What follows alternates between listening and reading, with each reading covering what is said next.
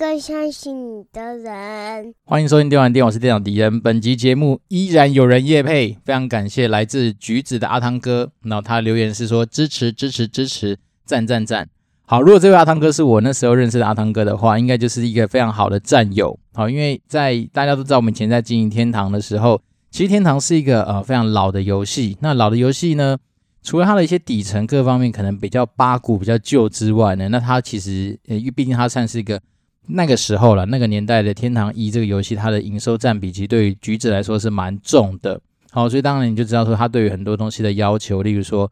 可能活动的频率啦，可能技术的一些更新的频率啦，或者说他们那种，毕竟因为可能呃技术比较旧，然后但是对于它的期待又很高的一个情况之下，那常常就会有一些。相对比较辛苦的一些过程啊，那如果真的是那位阿汤哥的话，就是始终抱持着感谢的心情来，就是跟阿汤哥做很多互动。因为那时候身为 PM 的我，有时候嗯承接公司给我们一些压力嘛，或者说一些目标的状况之下，有的时候真的是呃不得不啊，就要请人家加班呐，或者凹人家就是协助我们做一些很活动上面的配合或设定啊。那当然。有的时候啊，我觉得其实跟就是呃这些就是好伙伴在共事的过程面，当然多少还是会必须要卖弄一些自己的人情之外，那有时候也是蛮感谢他们，真的是在于很多东西的支持上面哦，都算是那种不求回报啦。那因为毕竟我们那时候在工作的过程里面，其实很多时候都是为了那种比如说紧急状况要去应付啊，或者是说一些那种就是因为营收压力，你必须呃去产生的一些操作。那那种过程其实有从它的那种特性就是。又急又快又赶，哦，然后通常有时候成效也不见得好，好，但是那种过程就是蛮辛苦的，所以蛮蛮感谢那时候给予敌人很多默默支持的跨单位的伙伴，好，因为我自己觉得啦，以前在橘子服务的过程里面，因为可能也是一方面是年少无知嘛，那二来是说那时候其实就是一个目标导向的人，好，所以有时候可能为了要达成目标，然后在沟通的过程上面，也许就比较硬，或是说真的就是一个。你他妈不答应我，我就不离开你那种心态来去跟很多人去做沟通跟互动，所以有时候也蛮卢的啦。但是呢，当然就是目标都是希望说能够为了公司创造应该要有的营收跟获利，然后能够让我们持续能够保有饭碗。好，因为敌人在橘子的过程里面，其实有的时候也不是很多事情都很顺遂啊。那时候我确实有做过一些比较艰难的决定，例如说，诶，在需要供体时间的时候，那时候也有负责过去。就是选定一些员工离开我们的公司嘛，所以那种经历其实是还蛮痛苦的啦。你要说痛苦也是，因为毕竟一些就是跟你一起出生入死的好伙伴，好，比如说以前我们一样是在面临到很多呃营收压力的情况之下，他们也是呃无怨无悔的去帮我们产出很多的企划啦，或者是说执行很多面的东西。但是你必不得不就是要从里面去挑选一些离开的人，那时候其实心情都是还蛮。算是挫折嘛？也算是啊，因为毕竟很年轻嘛，就要去做这样的决定。对，那当然阿汤哥他们是因为跨单位的人，所以变成是说我们其实就是处在一个算是同侪平行互动的一个状态。那阿汤哥就是，如果是我认识的阿汤哥哦，那就是那个我们算是技术上面给我很多资源的技术同仁。那非常感谢他，原来他不只是在他以前就是给我机呃工作上面的资源，现在更用现金来直接给我赞助，那真的是非常非常感谢。那当然，如果说阿汤哥你有什么样的愿望，希望能够我来帮你达成，或者是说有什么样想要跟谁告白？诶，你结婚了吗？我不知道，好吧。他如果说你想跟谁告白，或者想干嘛的话，你可以来跟敌人私讯一下，那我就可以透过这个节目。虽然说目前流量可能没办法塞下整个大礼堂啊，但是至少也有个几百位以上的听众来，就是给我们一些收听啊、支持啊。所以我觉得，如果你有什么东西想要宣传，那大概百人以上的效力应该还是有的啦。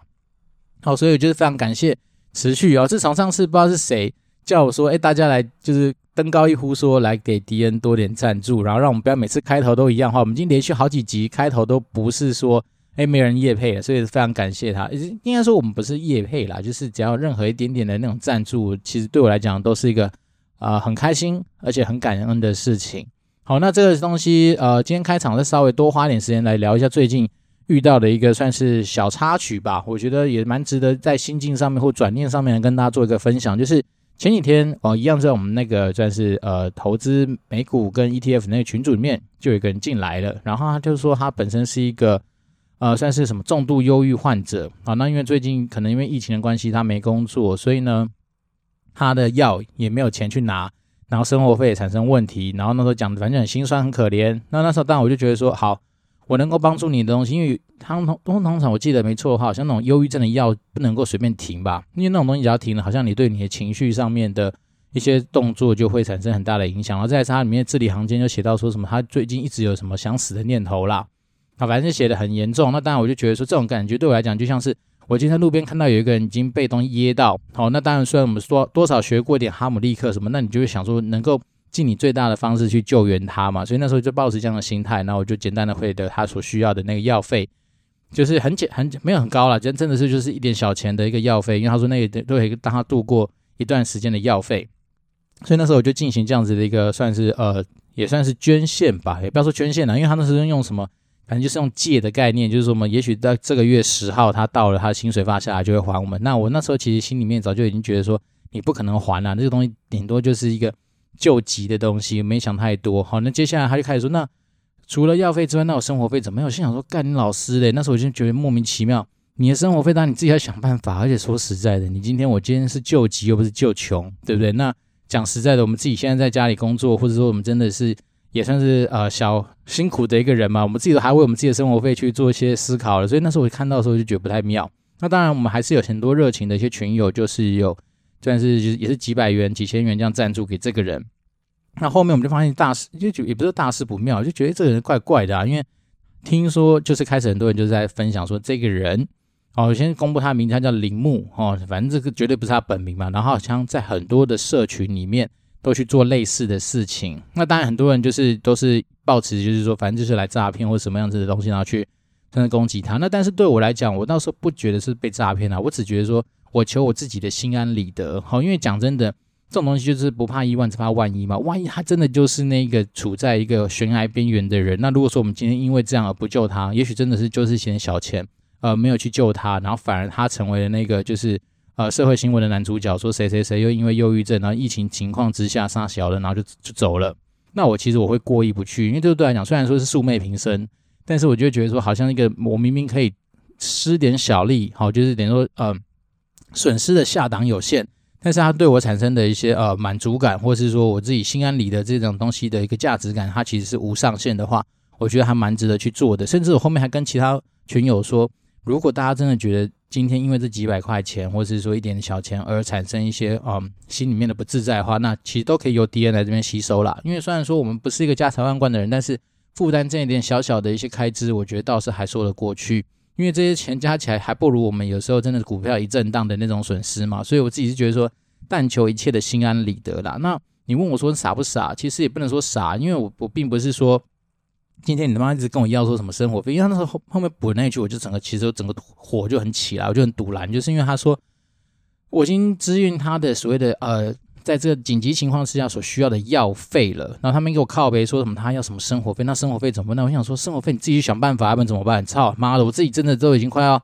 哎，不能说活不下去，至少我们自己还是有自己的压力在啊，所以我那时候觉得这个人就开始。嗯，不太正常啦。但是我觉得只能这样说，反正我们但求自己的心安理得，然后再怎么做也是当成是做公益一件，然后再怎么样说也是比我们之前在做其他的公益来的金额都来的少，所以我都觉得说，好吧，就反正呢，这种东西说实在，如果以那种就是比较玄学的东西来看的话，也许这就是你注定要遇到的一个缘分啊。那假设你今天不去处理它，搞不好你在别的地方会损失更多，也说不定。那我自己觉得说，反正这种东西就是。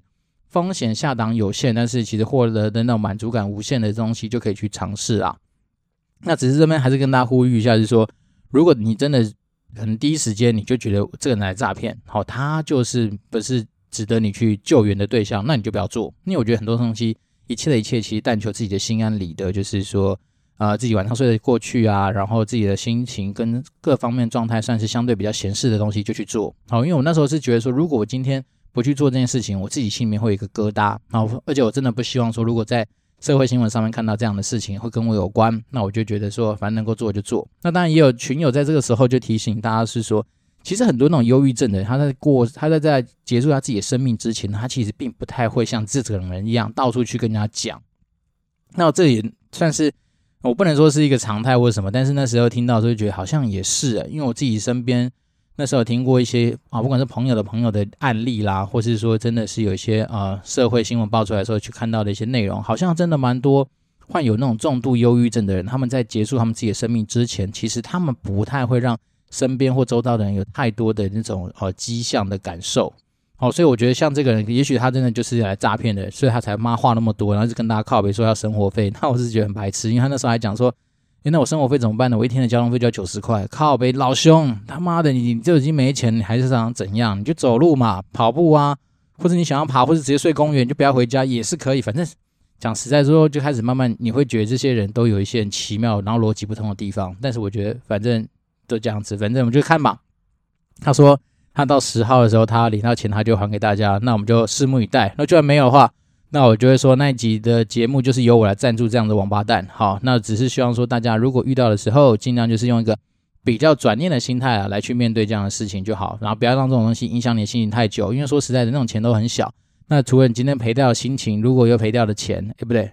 如果你赔掉的钱又赔掉的心情的话，那真的是得不偿失了。所以我自己是觉得说，但求一切的心安理得，就这样。好，那我们这一集啊，就是跟大家说到，就是。呃，在上一集的时候，我们有预告了嘛，我们把我们的连结放上去了，就是在 SlideShare 上面有讲到有关于说是 LinkedIn 上面怎么样去开拓你职涯的无限可能的这样的一个懒人包。那我自己重新再看了一下内容，我发现说，哎，好像之前真的也是那时候好像刚上完课，然后带着那种就是满腔的一些热血跟一些就是知识啊，或是说一些那种被打动到的那种冲动，好像就有一集有稍微先讲过这些内容了。那只是说今天更。具象化的把它做成一个简报跟懒人包的方式，大家可以搭配服用，我觉得相对来说效果应该会比较好。好，那我们今天就是，如果大家有兴趣的话，就先把链接打开，我们就来看看这个简报里面到底在讲啥小。好，首先我当然是先自我介绍一下，说我自己之前到底做过哪些丰功伟业。哦，那我们就从科技业跳到食品业，然后跳到游戏业，然后现在在传产的电子制造业里面当一个算是呃。就是幕僚单位的人啊，然后当然一方面也是一个自媒体人嘛，因为我们毕竟经营电玩店到现在也是，哎，还不到一年，但是也快要百集的一个时光了嘛，所以还算是一个可以说是自媒体人的一个状态。好，那当然，我觉得本意的初衷就是说，希望我们今天就是分享一些心得啦，我们不敢说这东西是一个什么呃，算是葵花宝典，或者说怎么样一定很厉害的东西，但是我觉得就是一些心得，希望大家能够在自己的人生或者职业开拓上面可以得到一些好的机会，因为毕竟。有时候人家不是我们机会是留给怎么准备好的人嘛？但是说实在，你怎么准备，对不对？那这时候就是一个好的准备的时间。好，那我首先现在介绍一下 LinkedIn 哦，LinkedIn 就是一个目前在全世界拥有七点二二亿的一个社群平台。那当然大家会说，哎，LinkedIn 在台湾的用的人多吗？其实我自己的观察是这样子，LinkedIn 它算是一个比较有带有目的导向的一个平台。那所谓目的不外乎就两个，一个是从商业上面的商机上面的拓展，那另外一个当然就是求职嘛。所以大家一开始。如果没有记错的话，好像早期大家对 LinkedIn 的印象都是觉得说，反正他就是一个求职者，或是那种就是求职的人可能会常常去逛的一个地方，就是为了在那边得到一个好的工作机会。那确实也是。那另外一件事情就是 LinkedIn 它其实是帮我们开拓很多，就是跟世界做生意的这样的一个可能性的地方。好，那真的是那时候我上完课的时候，我就觉得说，哇，看 LinkedIn 现在的功能强到成这样，其实搞不好阿里巴巴有些东西跟它真的是。蛮不能匹敌的，好，当然阿里巴巴它走的方式，那种所谓的电商式的方式是跟 LinkedIn 这种方式稍微不太一样，但是我觉得说实在，他们两个还是有一些呃，算是伯仲的一些差异啦。所以呢，我自己就觉得 LinkedIn 很酷。那这边当然呢，那时候花点时间去找了一点资料，就是为什么要用使用 LinkedIn 呢？因为 LinkedIn 当然第一个可以展示公司的形象，那第二个可以找到一些潜在的职缺，就像我们刚刚说的一些求职者要去找的一些功能。然后呢，重点是它可以找到一些关键的窗口。大家其实都知道，其实关键的窗口是一个非常重要的一件事情，就是因为往往我们很多时候生意没办法谈成，求职相对不顺利，就是你没有找到那个 key man，对不对？所以当然，今天如果 LinkedIn 能够帮你找到所谓的 key man 的话，那真的是太厉害了。然后接下来那有些东西就不赘述，反正都是网络上的资料，大家就有机会去看看，就是只要知道说，哦，LinkedIn 就是一个呃蛮厉害。而且可以提供你蛮多功能服务的一个社群平台，而且是可以带有目的性的社群平台就可以了。那到底谁要来使用 LinkedIn 呢？那时候我自己下了一个小小的一个小结论，就是三种人啊。第一个当然就是想要谋职的人，这边用的比较不好。我那时候写的是叫转职人，其实谋职有包括说不只是转职啊，搞不好你现在真的就是被迫像迪恩之前一样，可能待业，所以根本不是转职，就是一个一个求职的人。那讲求职比较不好听嘛，我们叫谋职嘛，因为谋这个字可能背后比较多一些。啊、文学意涵在哈，那再来是当然第二个是想要增加收入的人，所以呢，如果你今天是业务，你想增加收入，当然就是把自己的业绩弄好；如果你是老板，你想增加收入也可以，你就把自己业绩开拓好。那当然第三种就是想要成功转职的人啦。那这个东西当然就是有点阶段性的差异。好，第一个是给想要谋职的，那当然最后一个当然是希望你能够成功的转职成功的那个人。所以当然这些东西都是我们今天所要沟通的 TA。好，那对于你今天想要谋职的人来说的话，在谋职之前，当然就要先把自己准备好。原因是因为这样子啊，他那个 linking 那时候那个我们上那个课程，那个老师是这样讲，他是说，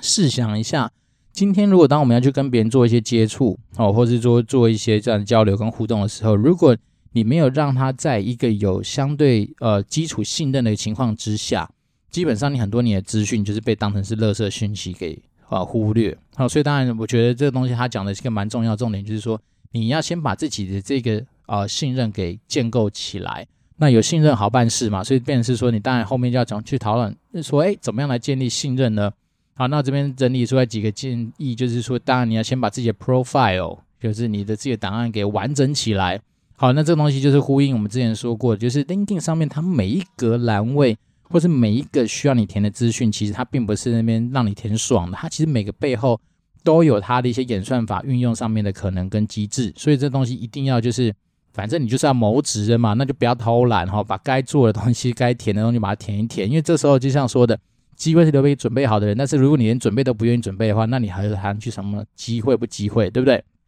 好，所以第一个先把自己的完的档案给完整起来，然后第二个当然就提供自己真实的资讯。好，如果说你今天想要上去骗炮的话，我只能说你干脆把时间留去拿给呃其他 app 的使用了。那这样你都要弄 linkin 的时候。你要 linkin 上面去骗炮，我觉得就比较难了，所以基本上就是把你自己真实的资讯给送上去。因为我们刚刚说的嘛，我们今天主要服务的 TA 就那三种人，那那三种人没有包括骗炮的人，所以你就把你真真实的资讯填上去就对了，尽量让大家增加对你的信任感。好，那当然最后就是丰富自己的连接，所以自己的连接这两个连接是指说你的人脉啊，就是说你今天有没有办法联络到那个 key man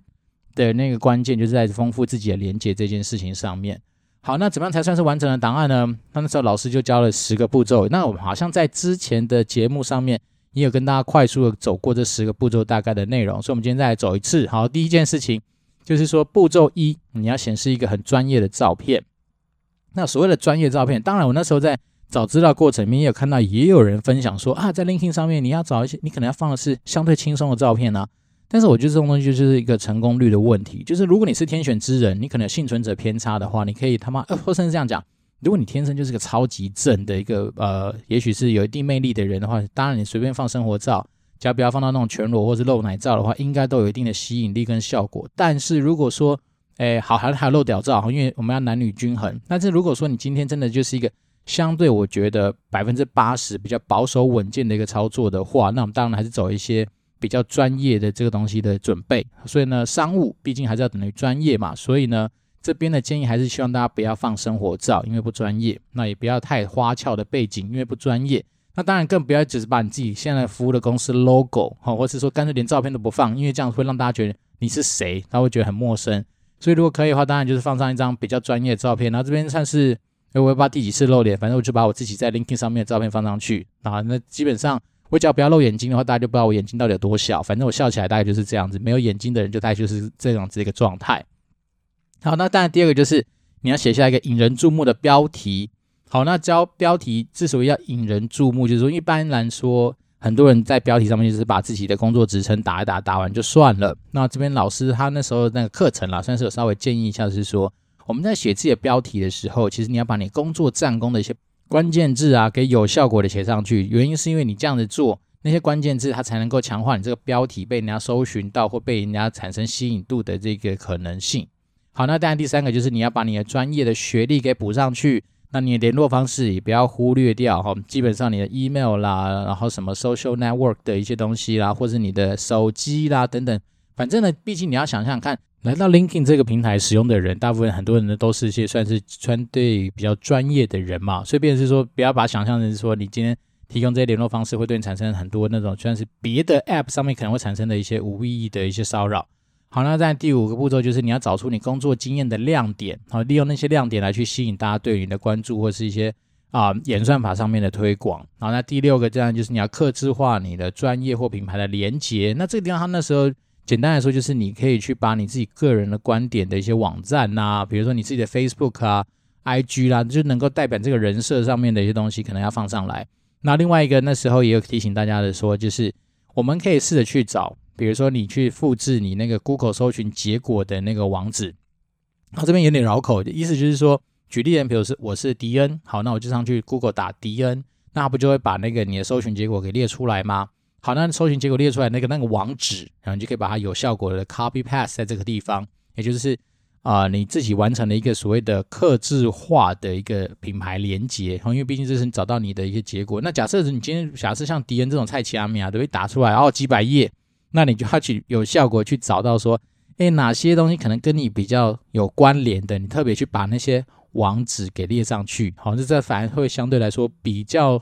直接啦，比较不会是说，哎，你今天找到，大家还花另外一个时间去找到，说到底谁是迪恩，对不对？你搞不好是迪恩马丁啊，那就不是我了。好，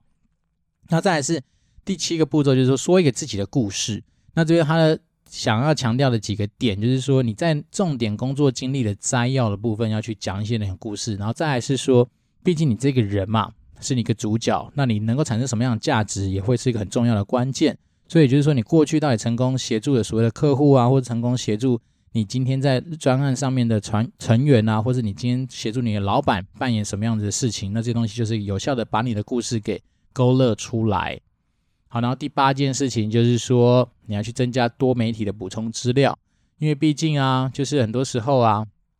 你在那个呃，他那个好像就叫精选的栏位吧。如果你说你今天的精选栏位上面有效果去增加一些，不管是第三方媒体对你的报道啦，或者说你可能有哪些嗯。社群的一些连结啦，或者说你有哪些，反正呢，基本上就是让你的精选的项目比较丰富。好，有的时候真的，哪怕只你只是去参加过什么样的研讨会，或者是说，呃，也许你是什么学校的呃领评人啊等等，这种看似好像跟你还是没有非常大关联的东西，你还是都可以把它放上去，所谓的精选。为什么？因为精选是你自己选出来的。好，举例，比如说你是匪逃匪的会员呢、因为我记得好像以前大学他们不是说什么。全班第一名毕业的话，可以进那个匪逃匪，然后第二名是当领评代表嘛。然后那时候迪恩大概就是我们班那时候的第二名，因为第一名是一个来自于好像大三还大四才转过来我们的同学，然后他的分数算下来就很高，所以他就是匪逃匪的代表。那我们是第二名啊，不过我们那时候就顺利的上了正大企研所，所以就是一些还是蛮很开心的一个小成就。对，好，那大概是这样子啊，就是你可以把一些跟你比较有关的，你自己觉得是精选的东西，你把它有效果的。算是更新在这个地方，那这个东西我觉得聊聊胜于无啦。所谓聊胜于无，就是说你今天至少你可以让，就是说呃那个那个地方至少会产生一些内容，然后那些内容它就多少能够帮助啊、LinkedIn 的演算法帮你给推广出去。所以我觉得这个东西就是有效果，可以去用用看。然后当然第九个就是要找到你的推荐装脚。那这个东西之前也分享过啊，就是说有时候你会觉得说啊，如果我们期待是那种比较属于那种呃 organic，就是算是。有机自己生成的那种推荐，相对来说，我觉得嗯比较不切实际啦。所以比较好一点点的做法就是，哎，稍微脸皮厚一点嘛。因为毕竟我们今天来使用 linkin 可能都是带着目的性的来使用这个东西的嘛。那你当然就可以找到一些你的朋友，然后跟他讲说，哎，我们来利益交换，我推荐你，你也推荐我，我们来互相推荐一下。那当你今天能够找到一些同学啦、客户啦、同事啦，反正从不同的角度切入的一些人。那当然，你就可以请他们帮你做一些推荐。好，那当然推荐也是可以去邀请的哦。就是你可以点到那个人旁边，然后去好像就是类似说邀请推荐，然后甚至 LinkedIn 它很贴心的是把那些推荐的内容，它都有一些范本都已经弄好了。所以你只要其实讲真的，就是举手之劳了。这真的是举手之劳，不是做环保，是真的是可以换到很多的推荐的一些呃演算的一些推呃推荐。好，反正大概就是这样子。然后大概第十件事情呢，就是。你就要去把你专案的实战经验哦，有效果的给秀出来。那当然这边比较重要的，反而是要秀到你的一些贡献啊，然后你在里面参与扮演的角色或什么。那这东西每个人就当然就不一样嘛，所以如果可以的话，你就是要把它给弄出来。好，然后这边也是蛮多人，就是我那时候分享这个简报之后，很多人就特别截这一页来跟大家说的，就是有关于学历这件事情。好，这算是一个非常重要的一个小 tips。很重要，很重要，很重要。也就是说，我们都以为说，我们今天在学历的部分只能填我们那时候曾经花钱哦去念了好几年得到的一个毕业证书的学历，其实不然。包括是说，你今天如果有机会去看到哈佛、史丹佛、MIT、南加大、UFC，哎，不对，是 USC，好，这些学校的一些线上课程呢，你就去参加。然后参加完之后呢，你就是他们的校友喽。这就是一个很简单的一个 tips。可是也是那一天讲师讲完之后，我觉得我靠，原来可以这样搞。那当然我就要去念一下呃 UCLA 啦、USC 啦，因为毕竟我就喜欢加州嘛。那当然哈佛那种指标性的学校，是能够真的上上过他线上课程的话，我一定把它硬干进去我的履历里面。这件事情就是一个我觉得算是小投资，但是可以换到大效益的一个操作。然后这个东西也是经过。蛮多实证的，因为我一些朋友他们确实就是以前可能有参加过一些 MIT 的一些课程，都是线上的。然后他那时候就在 LinkedIn 上面有更新，然后真的在面试的时候就有老板说：“哎呦，MIT 的不错不错。”就没想到他就说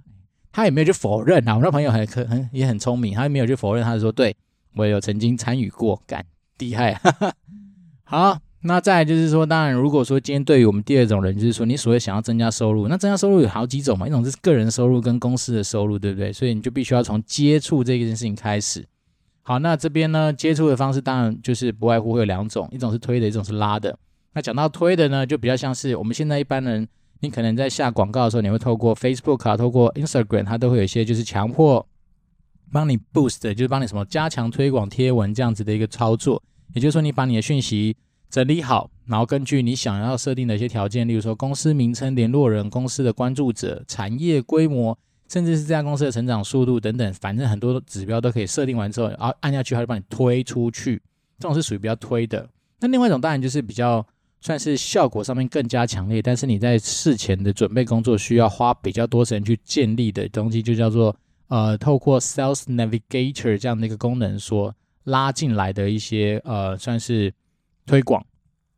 好，那简单来说，Sales Navigator 它就是一个你可以透过一些非常精准的条件去搜寻到那个窗口。好，那我们今天以求职来说的话，那一个窗口就是可能是 HR 或是那个职缺，甚至你一个梦幻公司职缺的单位主管。好，那当然条件很简单，你就可以去把你想要的公司名称啦、职称啦、职务啦、年资啦，很多东西都可以把它放上去。然后你就按那个 Sales Navigator 的那个算是 search 嘛，或者什么，按下去之后，嘣嘣，它就会跑出那个就是依照你的条件所跑出来的一个结果。好，那结那结果拿到的时候，当然你不能够很心急，就是干，我马上就要去广撒我的罐头履历或罐头简讯。那我只能跟你讲说，你要么就是那天选之人，要么你就是那天选失败的人。原因是因为当你今天没有做好任何的准备，你就把资讯丢出去的时候，这东西就感觉像是一个陌生人突然说：“哎，我们来一发吧。”那你会干嘛？逃掉或者忽略，对吧？所以变是说，我觉得，嗯，这边他开始就是要做很多的功课了。那之所以要用 Sales Navigator 找到这个人之外呢，你就开始要去做一些 study。所谓 study 就是说，你要去看看这个人，或是这一个人他到底，呃，他所处在的一些工会啦、社团啦、兴趣啦等等，到底是。什么样的一个状态？那当然，这边也有提到是说，如果有的时候我们真的没有办法，刚是透过我们刚刚下的那些指标就找到这个人的话，那你也很简单，你可以呢，比如说你今天想进的是，我们随便举例，想进乐高，好，或是乐高的开发，那你可能就上网去打，比如说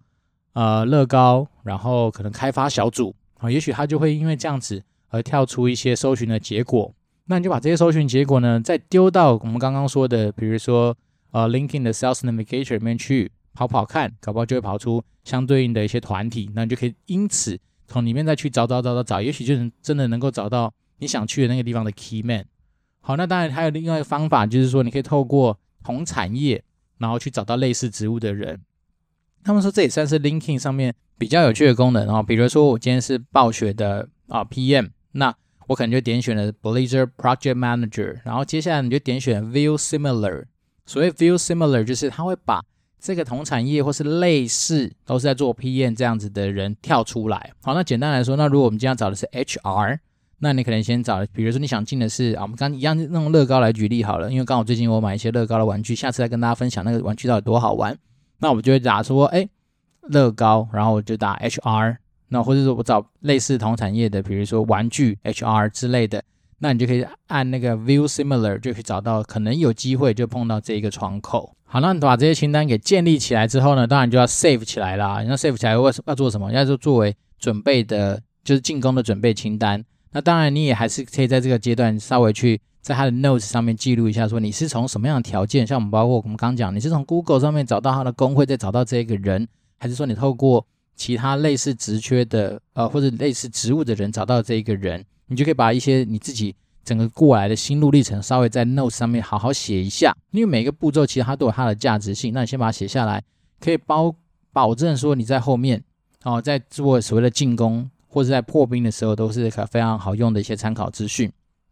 好，那再来就是我们刚刚都说了嘛，清单都建立完了。那你当然绝对不是盲目就开始去广撒你的那个所谓的罐头简讯，这时候你就要去把你那个窗窗口去好好的研究它，因为通常来说啊，就是你好不容易找到这个窗口，你如果大拉拉的，就是把你自己说洋洋洒洒的东西跟他完全没有关系的东西都贴给他，就像我们刚刚说的，好像在路上突然说你好，我来一发，因为我是一个叭这样的人，那当然对方就一定会跑掉或是吓死，对不对？所以这时候能够做到的事情，你就是要去好好的研究对方。因为通常你的那个第一次出手，就是所谓的破冰，就会是这个互动非常重要的一个开端。所以呢，我觉得这边那时候我找到这张图，我觉得还蛮开心的。他就是告诉你们，就是说不要急着去进攻，好，因为基基本上我们在这时候我们扮演其实是狙击手，那我们通常就要把握那一次，最多最多最多可能两次，但是通常不太会有两次的狙击机会了，因为通常在那种大家也看过大敌当前嘛，如果你狙击手一旦第一发 miss 掉。你就已经暴露你的位置，你可能就已经没有第二次的机会了。就像是你我们刚刚说，如果你今天没有准备好，你的讯息冲过去炸开的那一瞬间，他就觉得说靠背你是谁，然后就不理你了。所以你第二次再丢的时候，他可能就已经忽略掉了。所以呢，变成说第一次出手真的很重要。所以呢，在出手之前呢、真的我们可以，反正这边我已经整理一个简单的表，大家可以去稍微思考一下，说这些东西你到底掌握到了什么？比如说有关于目标窗口的姓名啊。性别啊、年龄、居住地、学校、科系、公司名称、职称、职务、参与过的专案、工作表现、特殊成就、个人品牌的作品，有没有参与过哪些社团？他的兴趣是什么？最近他点赞的文章内容是什么？他最近有没有发表过什么样的文章，或是他个人的观点？甚至是你可以去 Google 看看他会跑出什么样的搜寻结果。这些东西你都能够掌握了到了之后，这些东西它就会成为一个你接下来去破冰的时候非常有效果的一些实用资讯。那当然，另外一件事，你就要问问自己说，那你自己想到从这些资讯里面，你要从哪个点去切入？好，你会可能会觉得，也许你会从他最近发表过的文章，或是他最近发表过一些个人观点去做切入。原因是什么？因为他讲过的话，可能通常他自己最有感觉。他讲过的东西，你提出来一些你的想法或是疑问，那当然他的兴趣度可能就会比较高。所以你自己心里面要先问过这样的问题，说啊。我为什么想要找这些点来切入？好，那这东西你可能自己会有个答案。好，那当然好了之后呢，你可能就要开始去准备进攻了嘛。那我们就要针对我们每个进攻的讯息跟进攻的一些内容去做克制化的一些编撰。所以第一个当然就是要写一个算是有吸引力的标题。那标题不外乎就是你的目的要写清楚，然后再去引发那个收件人的一个兴趣。好，那第二件事情，在破冰的时候呢，破题就是要去产生连结。所以，我们刚才说嘛，如果说你刚才你在找到很多的资讯里面，他有哪些讲过的话，或者他现在的需求，你刚好就掌握到，那当然你能够做的事情的话，你就是直接跟他产生连接。比如说，我就是喜欢一个呃爱玩玩具、爱玩电动的，曾经待过游戏产业的一个乐高人哦，那搞不好根本就在想你就是个天选之人，那你当然就可以跟他说，哎。我看到你最近在发的文章，或是你在征才的一些需求上面，好像有提到说你们在找这方面的人才。那一方面，我有看到你在哪些社团上面哪些的发言，等于说你去做好一些功课上面的陈述跟铺陈。那这种通这种时候，通常就比较能够让对方产生一些兴趣跟一些，哎，我们来进一步谈谈这样子的一个可能性在。好，那再来是说，你可能也可以思考说，哎，你在对话上面要怎么样找到一些对话的点啊？那对话点通常就蛮多的，比如说你可能是聊聊产业的趋势啦，你可能是呃聊聊说你今天对于那个职缺的期待啦，或者聊聊他们对于那个职缺的期待啦，甚至说你今天过往的战功能够跟你今天要去的地方，我们讲的是职缺嘛，能够产生什么样的连结？那这个段落啊，主要的目的就是要告诉他说，我们今天来是要解决你在这个职缺上面找找到人才这样子的一个问题。那我们能够提供什么样的价值？所以大概就是在做一个算是，你因为你今天有了需求，那我来满足你的需求，这样子的一个沟通。好，那当然最后啊，就是我们刚刚前面讲嘛，你已经产生连结了，你会告诉他说我可以解决你的问题。那当然最后就是 call to action。那很多人在这个时候可能会稍微忘记这个动作，那你就是要能够去跟他聊，不管是透过线上讨论啊、线上交流互动时间的敲定，或是说线下见面时间敲定啊。不过这时候就大概就是等于说，你你跟他有机会遇到面试啊，因为面试某方来说，有时候就是线下见面的时间。那当然，你也可以跟他聊一下说，那我后续有没有什么可以跟你在后续 follow up 的时间？其实简单来说，你就是要一个让他产生跟你有互动连接的这个小的一个钩子，把它把勾出来。好，那当然，另外一件事情就是一些小提醒啦，就是告诉大家说。其实我们在好不容易有机会去找到这个窗口，然后要根据这个窗口产生一些连接跟破冰的动作之后，其实要记得，我们每次送出去的资讯的值会远比我们量来的重要。所以，我们刚刚一开始就会提醒大家，你不要好不容易弄出一堆清单，感觉好像很厉害。好，假设五十个、一百个窗口，然后全部送一模一样的东西，然后去祈求说，我就是那天选之人，他们一定会看到我，然后跟我产生互动跟连接。只能说。非常难，好，因为你就是一个在做一个，虽然说你是透过好像是拉的方式找出来的一个清单，但是其实你是在做推这件事情上面，就是没有呃针对性、没有克制化的一个推广。那简单来说，对方在看你的讯息，就会把你当成是一个路人甲，或是说呃无效讯息的一个，就是呃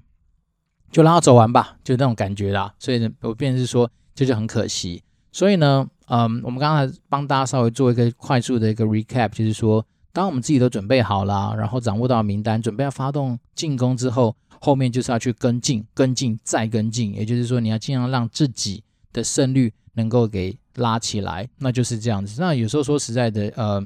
基本上你就是多付出一些时间，多付出一些行动，当然你就有机会诚意感动天吧，或是说真的可以让大家感受到你对于这东西的重视跟诚意。所以我觉得这东西就还蛮重要的。那当然，最后几张图不外乎就是跟大家来做一个简单的收尾，就是说透过 LinkedIn，我们真的是有机会来打那个世界杯。那当然，我觉得最后一张也蛮值得跟大家再去重申提醒，就是如果大家真的喜欢我们电玩店的话，就欢迎收听、订阅跟分享喽。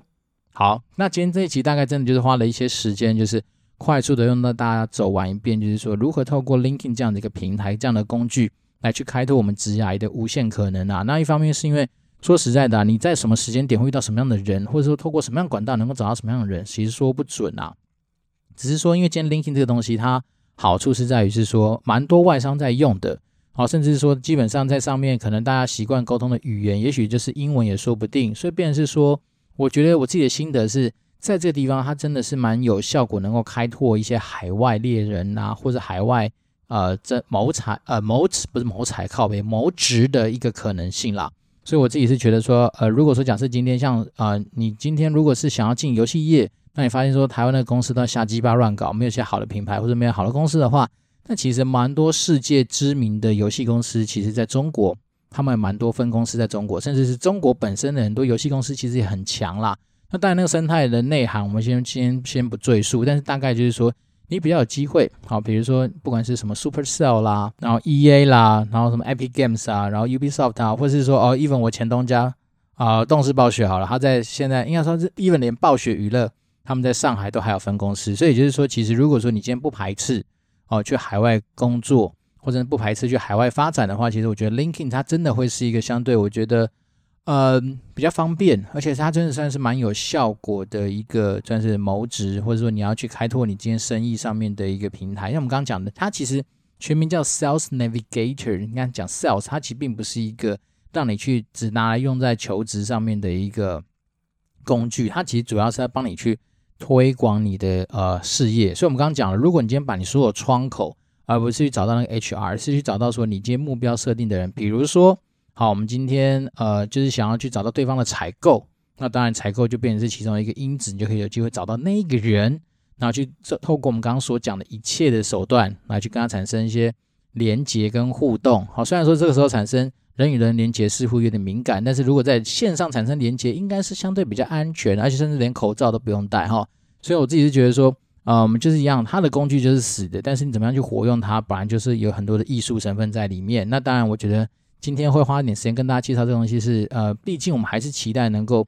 善尽我们是一个资讯搬运工的一个角色。好，虽然平常我们身份主要是一个高级打工仔，但是另外一个身份就是我们善尽我们是一个资讯搬运工的职职责，能够把一些好的东西，甚至我觉得至少无害的东西啊，能够分享给大家，然后让大家在验证说所谓的什么机会是留给准备好的人这件事情上面的话，更加有所准备啦。这是我这个初衷。好，今天不来念有留言，因为我刚偷看过，那我觉得那留言蛮值得作为我们下一集呃来分享的一个主题，所以我今天就先不讲留言。但是我觉得还是非常感谢，就是我们热情听众开始陆陆续续给予迪恩一些在不管是留言啦、赞助啦，或是说一些私讯上面的一些互动啊，我觉得真心的感谢大家啦。因为一方面是能够填补我们深夜有的时候只是拿打电动的一些时间之外，那我个人是还蛮 enjoy 在说跟。呃，需要帮助的人产生一些互动嘛？even 说我们今天可能真的是被诈骗，好，但我觉得那也无所谓了。反正，但是我就觉得说，对我自己能够交代，然后再来是说，是它是一个呃损失的下档，其实蛮有限的。但是我能够获得心灵马力、心灵成就满足这件事情上面的一个呃上限是蛮无穷的嘛，所以我自己觉得还蛮值得一件事情。所以呢，如果说你今天真的对于你的职涯呀，对于你的工作啊，对于人生呐，哈，甚至是对于一些感情面的东西，你真的有些想要来讨论的东西的话，我觉得都可以欢迎来产生一些互动啊。当然，我自己私心是比较喜欢跟女孩子互动，是没错啦。哎，好，但是呢，我还是觉得说可以的话，我们就是秉持着算是一个嗯不尝试的精神来去跟我们的观众产生很多的互动跟一些啊、帮助啦。好，那当然最近还是非常车非常非常热啊，所以如果可以的话，大家一样要记得水分的补充。那真的是建议是，因为我最近在看一些。产前三十天可能要做一些准备的一些文章，那那时候有提到说，其实孕妇每天至少都要两千 CC 的水，好，所以这边分享给大家，如果刚好是孕妇的话，那记得每天两千 CC 的水是一个蛮重要的一个补充。那其实正常男生的话，一天也要两三千以上嘛，对不对？所以呢，我觉得其实你只要常常喝水，你就会知道说，你不可能完全不动的坐在那边，因为你至少要起来去上厕所。所以我觉得其实多喝水它好处其实还蛮多的，所以我蛮鼓励大家多喝水的。虽然说我们今天没有接到多喝水的业配哈，不过没有关系，我就是可能鼓励大家，真的有机会的话，像我一天大概都要喝到三罐一千 CC 的水，所以大概三千吧，这是我自己一直以来的坚持啊。因为我们毕竟虽然是胖子，但是也希望说能够过得比较健康一点。好，那讲的比较多，那今天是一个礼拜的开始，也希望大家能够在这样炎热的一个气氛之下，能够保持一个算是愉快的心情来工作啦，因为毕竟。希望希望哈，真的能够赶快恢复到稍微比较没有那么警戒的一个状态，因为我们现在的还是三级嘛，然后小孩子还是窝在家里，那窝的久了，其实你多少还是会觉得一点，嗯，心情上会比较 烦躁一点点。但是我相信这个东西其实会渐入佳境了，因为我们看到最近的数字确实有让人家感觉到说，哦，比较不是每天都是破百的那种感觉。那我相信这种直觉。慢慢的、慢慢的，多少都会呃，可以潜移默化的让大家能够产生一些比较正能量的一些思考。好，我就讲后面比较多废话，好，不管了，反正今天大概就是一个呃，也是一个不偿失贡献的一个展现。那如果可以的话，我们就持续保持互动喽。我这边是电玩店，我是店长迪恩，我们保持联络，拜拜。